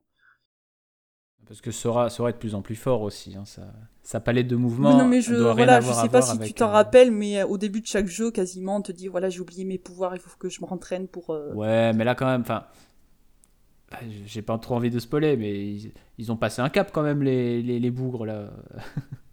Et toi, du coup, Clément, Ah, ta, ta ah, petite mention honorable. Ah, c'est de, c'est le retour du Clément et du jeu indé parce que là je trouve qu'on parle beaucoup beaucoup de triple A et il est temps de redonner un peu ses lettres de noblesse au jeu indé, Euh, surtout le jeu indé sorti de nulle part. Parce que jusqu'à présent, donc jusqu'à la sortie de Disco Elysium, j'avais un, un autre euh, GOTY contender. Euh, et ce, ce- ce jeu, c'est Dicey Dungeons. Alors qu'est-ce que c'est? En fait, c'est un jeu euh, qui est sorti de l'imagination fertile de Terry Cavana. Euh, rien à voir avec l'humoriste, hein, c'est euh, Anthony Cavana est canadien, Terry Cavana est irlandais. Euh, et c'est un, c'est un homme à qui on doit déjà le, le prodigieux VVVVVV. Si vous n'y avez pas joué, je vous, je vous, vous je sais somme pas, d'aller tout de suite. C'est 6 fois V. VVVVVV. Et c'est extraordinaire, il faut absolument y aller. Euh, mais euh, pour re- revenir sur Dicey Dungeons, alors comment c'est encore pas facile à expliquer. Euh, dans le concept, c'est un roguelike. Donc en gros, euh, l'idée de faire plusieurs fois une session de jeu assez courte euh, avec des éléments générés procéduralement pour que chaque run soit différente. Mais là, en fait, Terry Cavana, il a essayé de dynamiter un peu le, le style du roguelike, parce que comme l'open world, c'est un, un, genre de jeu qui est un peu surreprésenté et qui commence à montrer un peu ses limites aussi, je trouve. Euh, mais là, il a vraiment essayé de dynamiser le tout, et euh, en fait, pour vous replacer le contexte très vite, l'histoire, c'est un peu un prétexte aussi, mais c'est marrant. Euh, en gros, c'est euh, donc Lady Alea. On ne sait pas trop ce que c'est cette personne, mais euh, en gros, elle kidnappe des gens elle les transforme en dés et elle les jette dans des donjons euh, peuplés de monstres et ça fait une émission de En- télé-réalité. En D. En dés. Oui, on dé. D'accord. En dés. Pas la lettre. En dés. Oui, en- et. En D de jeu, quoi. en dés de jeu. C'est ça. Et tu vas Ouais. voir que c'est intimement lié au gameplay en fait. Et en gros, elle les jette dans des donjons peuplés de monstres et ça fait une émission de télé-réalité. En gros, c'est euh, bah, vous voulez vivre? Ah bah, démerdez-vous. Et en gros, euh, c'est c'est un délire un peu malsain dans l'idée. Et, et curieusement, le jeu, l'identité du jeu est très cartoon en fait, très. euh, pas enfantine, mais euh, c'est en dessiné, euh, c'est hyper drôle, il y a un humour omniprésent, malgré le, caractère un peu étrange du, plot. Et euh, donc je vous disais que les, personnages étaient transformés en dés, parce qu'en fait tout le gameplay de Dicey Dungeons, il est articulé autour du dé, le D6. Donc vraiment euh, ce, ce petit objet carré à six faces. Et en fait, vos attaques euh, tournent autour des dés, vos points d'action en quelque sorte, donc le nombre d'actions que vous pouvez faire pendant votre tour, c'est aussi à partir de- du nombre de dés que vous avez. Et euh, les ennemis pareil. Et en fait c'est des combats au tour par tour. Le, cœur du jeu c'est ça. Et alors c'est à partir de ce concept tout simple, en fait, on a une galaxie de possibilités et de variations autour de, de l'idée, moi qui m'a qui m'a littéralement fait halluciner en fait. Il y a, on va dire, euh, allez, 6 persos. Chaque personnage a 6 niveaux, donc ça fait 36 runs à peu près. Mais l'avantage, et je disais que on essayait de dynamiser un peu le, concept du roguelike, c'est que là, chaque run a vraiment des règles différentes et des règles bien à elle. C'est-à-dire tu as 36, euh, 36 chemins et c'est 36 expériences de jeu, quoi. Dont certaines qui sont vraiment, mais moi je suis resté euh, vraiment pantois devant la créativité du mec. C'est-à-dire qu'il a inventé des trucs, des règles du jeu qui changent vraiment du tout au tout. Alors, parce que tu as plusieurs archétypes, en gros, tu as six personnages, euh, des trucs assez basiques comme le guerrier qui va essayer de faire le plus de dégâts possible, euh, le voleur qui va plus faire euh, beaucoup d'attaques mais avec des petits dégâts, donc ces mécaniques ça va plus être autour du combo. Mais alors il y a d'autres persos, genre le robot, l'inventrice, la sorcière. Enfin, c'est des mécaniques de jeu. Moi, j'avais jamais vu ça. Et jouer autour de ces mécaniques de jeu, ça a été vraiment mais d'un rafraîchissant. Moi, vraiment, à chaque fois, j'étais là, mais, mais il est trop fort ce mec. Mais comment il a trouvé ça? Et il allait à chaque fois chercher des règles vraiment différentes. Et c'était un plaisir de se triturer le cerveau pour réussir à trouver les meilleures façons d'arriver au bout du donjon à chaque fois. Et euh, ouais, donc tu as des mécaniques de jeu autour de la valeur des dés, des attaques qui vont changer la valeur des dés, qui vont les dupliquer, qui vont les scinder en deux, euh, des attaques que tu pourras faire qu'avec un certain nombre, donc qu'avec un 2, qu'avec un 5, etc. Des effets qui vont s'empiler les uns sur les autres, des, altérations d'état que tu pourras faire aux ennemis, et les ennemis pourront aussi faire ça. Euh, les ennemis d'ailleurs qui sont particulièrement intéressants parce qu'il y en a un certain nombre, mais en fait, d'ailleurs, les équipements, donc les types d'attaques, comme les ennemis, eh ben, tu te rends compte qu'il y a un équilibrage qui est euh, apporté au jeu. Moi, j'ai trouvé très impressionnant aussi, vraiment individuellement comme au milieu de tous les autres. Euh, tous ces équipements, tous ces ennemis sont remarquablement bien équilibrés. Tu as vraiment toujours moyen de faire quelque chose. Et alors, à part deux, trois ennemis qui sont vraiment sales, quand tu tombes dessus, vraiment tu serres les fesses. Euh, Il y a vraiment, euh, vraiment un équilibrage qui est délicieux et qui rend l'expérience rarement frustrante. Et quand bien même elle deviendrait frustrante, en fait, tu as cette capacité, euh, tu, peux, tu peux quitter le jeu, simplement. Tu quittes le jeu, tu relances, et en fait, tu réapparais devant l'ennemi. Et autant certains vont te dire, mais c'est de la merde, t'es pas censé faire ça, ça c'est du, du save scum, tu, tu peux pas partir du jeu et revenir comme ça, c'est déloyal. Eh ben en fait, pas tant que ça, parce que moi j'ai l'impression que Terry Cavana lui-même encourage cette pratique, et je vais vous dire pourquoi. Parce que quand vous faites ça, et moi je l'ai fait parce que des fois tu prends un coup critique, tu te fais non mais c'est de la merde et tout, je me casse, tu reviens, et quand tu reviens, la musique du combat a changé. Et il y a deux musiques comme ça qui n'apparaissent que quand tu fais ça. Et les musiques sont trop bien. Et moi j'ai l'impression que c'est la, la manière du développeur, du créateur du jeu, de te dire, ok, c'est pas grave gars, t'as fait ça, mais bon, c'est pas grave, viens on s'amuse quoi. Et tout le, tout le jeu est infusé de ça en fait, de, de bonnes vibrations. Et euh, on en parlait euh, entre nous avant dans, dans- quand on préparait les émissions, mais sur la difficulté dans le jeu vidéo par exemple, de dire que Oui. un jeu, il peut être difficile, mais il faut toujours qu'il soit bienveillant. Et c'est vraiment le cas de ce jeu, quoi. C'est-à-dire que le jeu est pas toujours juste, parce que forcément, tu as un peu de, de hasard, un peu d'aléatoire dans l'histoire. Mais c'est pas grave. Tu vois, tu te prends un, coup de malchance, pas grave, tiens, relance le combat, euh, tu fais ton truc. Et, et, là où le jeu est très bon, c'est que si vraiment tu as fait ton équipement comme un, comme un schlagos, bah tu passes pas le combat. C'est-à-dire que si tu perds à cause du hasard, c'est pas grave, relance. Par contre, si vraiment t'es si vraiment es censé gagner, tu gagneras. Mais si t'es pas censé gagner, tu gagneras pas. Et là, ça c'est ça c'est génial. Et en fait, c'est vraiment 35 heures de plaisir complet que j'ai vécu avec ce jeu.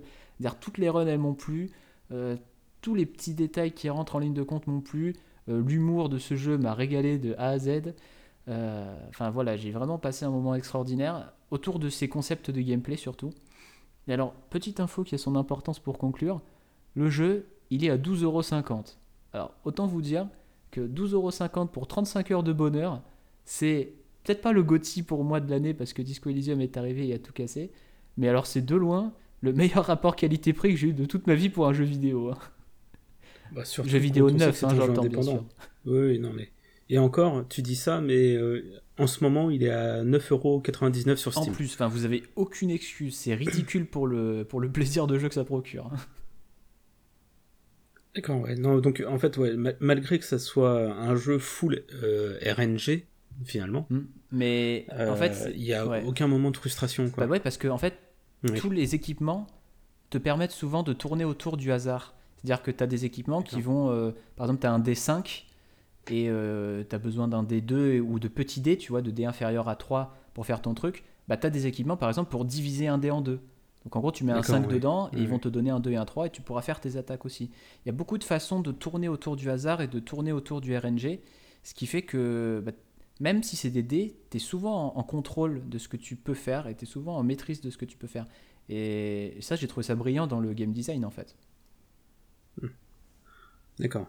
Après, oui, voilà, je, disais qu'il était dispo sur Steam, mais il est également dispo sur Switch. Et eh oui, il est sorti sur Switch il n'y a pas longtemps. Voilà, comme ça, ça, pousse nos, auditeurs à s'intéresser ah aux jeux indépendants. surtout, Terry Cavana, c'est un, un, très très grand monsieur du jeu indé. Quand il fait un truc, lui, c'est toujours super. Parce qu'il me fait dire que VVV, VVV, ah euh, il manque peut-être un V. Non, il, euh, il, est également sur Switch. Mm. Il est également sur Switch. Tout à fait. Je ne peux que vous inviter à y aller, euh, les yeux fermés. Vous avez entendu nos amis, enfin mes amis Essayez les jeux indépendants. C'est bien les jeux indépendants. Puis ça va chercher dans des coins, vous imaginez même pas. Alors mon petit Benji, c'est à toi désormais de nous donner ton dauphin. Eh oui, oui, oui, ma petite mention honorable. Eh ben écoutez, ça va en surprendre plus d'un, mais je vais parler de Pokémon ou Bouclier. Encore Ah, encore ces sales T'as vraiment, vraiment des goûts de merde. ah, bah, oui, voilà, oui. La, tendance est lancée, là ça va clash. C'est bien pour ça que c'était ton Gotti. Alors, euh, je, je, vais pas revenir sur l'histoire, hein, Flo, justement, tu l'as déjà suffisamment bien expliqué. Et puis, euh, voilà, c'est Pokémon. Mais là où je veux revenir, c'est surtout vis-à-vis de mes craintes euh, de, cette, de ce nouvel épisode. Comme j'en parlais dans le, le, précédent podcast, je fais partie des sceptiques avec Clément pour, pour cette nouvelle génération. Et puis il faut dire que bah toutes mes craintes ont été évincées. Alors euh, j'ai oublié de prévenir que j'ai fait le jeu totalement à l'aveugle.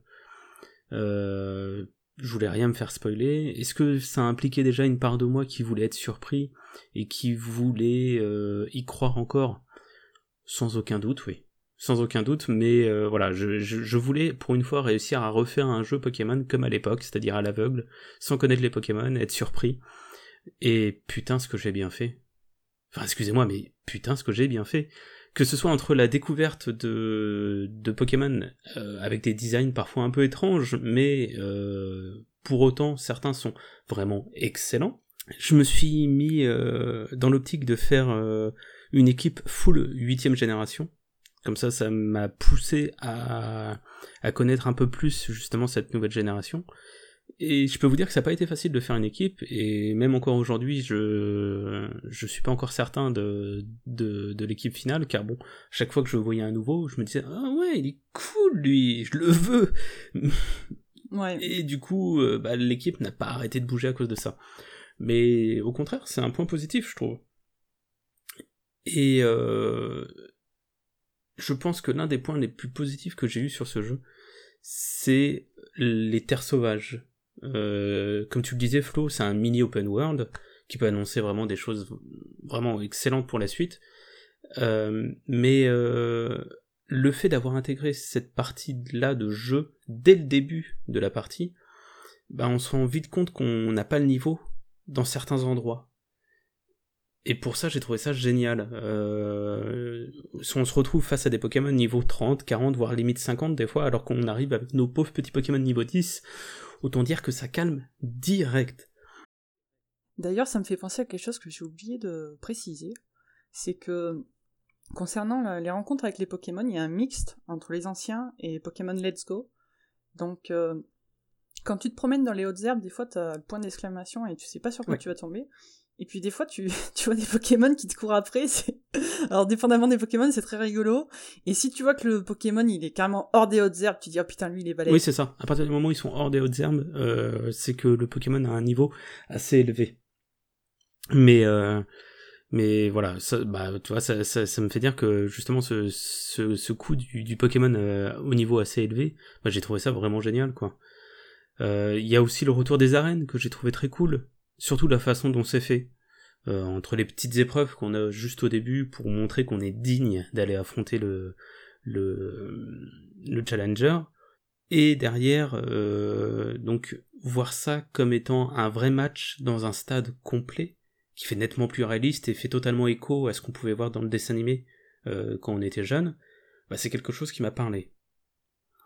Tiens d'ailleurs ça me fait penser que bah, le jeu est pas dur, hein, ça reste un Pokémon, surtout avec le multi-exp euh, qui est euh, imposé et qu'on ne peut pas euh, comment dire désactiver. Mais les Pokémon sauvages et les dresseurs montent très vite en niveau et donc très vite on se rend compte que on est à chaque fois à peu près hein, au même niveau qu'eux. Parce que aussi il faut dire que à chaque fois que j'avais un Pokémon qui montait trop de niveau, je le stockais dans le PC pour éviter qu'il prenne de l'expérience à cause du multi-exp, pour à chaque fois avoir le même niveau plus ou moins que, que les adversaires. Ce qui, ce qui fait que euh, je m'imposais entre guillemets une certaine difficulté. Mais voilà, une, difficulté euh, relative. Mais bon, j'avoue euh, que j'ai réussi à perdre contre certains champions malgré tout. Et oui, oui, on parle bien d'un mec qui joue au Pokémon depuis plus de 10 ans et qui perd encore contre certains champions.